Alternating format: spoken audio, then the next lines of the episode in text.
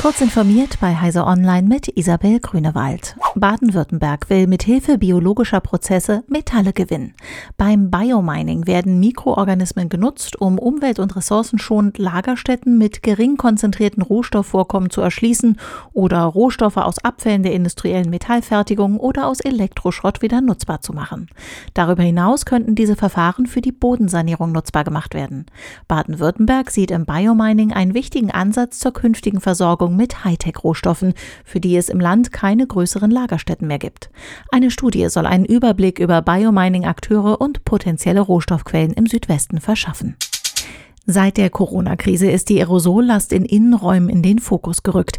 Wie sich zeigt, sorgt diese für eine nicht unerhebliche Infektionsgefahr, wenn weder gelüftet noch gefiltert wird.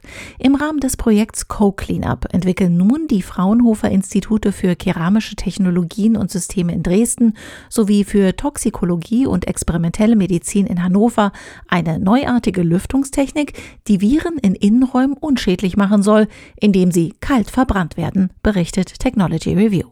Die schädlichen Partikel werden dabei aus der Luft gefiltert und oxidiert. Übrig bleiben nur harmloses Kohlendioxid und Wasserstoff. Beim Ausbau seines 5G-Mobilfunknetzes macht Telefonica Deutschland Fortschritte. Es seien inzwischen 1000 Antennen in mehr als 30 deutschen Städten aktiviert, teilte das Unternehmen mit. Jeder Standort hat üblicherweise drei Antennen. In den kommenden Monaten will die Firma das Ausbautempo deutlich anziehen.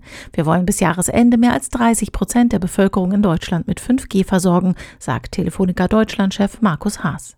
Die 5G-Antennen stehen zum Beispiel in Berlin Mitte und in Düsseldorf bei der Uniklinik, also an Standorten mit viel Publikumsverkehr. Die Kommission für Zulassung und Aufsicht hat Amazon jetzt eine Rundfunklizenz ausgestellt. Der Online-Händler möchte auf dem geplanten Sender Sportereignisse wie die Champions League live übertragen. Die Lizenzen für Topspiele der Champions League am Dienstagabend hält Amazon ab der kommenden Saison 2021-22. Diese Inhalte will Amazon als lineares Fernsehprogramm ausstrahlen. Diese und weitere aktuelle Nachrichten finden Sie ausführlich auf heise.de. Werbung. Kennst du die BDBOS? Wir machen digitale Kommunikation technisch möglich. Für Regierung, Verwaltung und Einsatzkräfte in ganz Deutschland. Und wir brauchen dich. Hast du Lust im Bereich der IT- und Netzwerkinfrastruktur zu arbeiten? Bei uns stimmt das Gehalt und die Work-Life-Balance. Komm zur BDBOS www.bdbos.de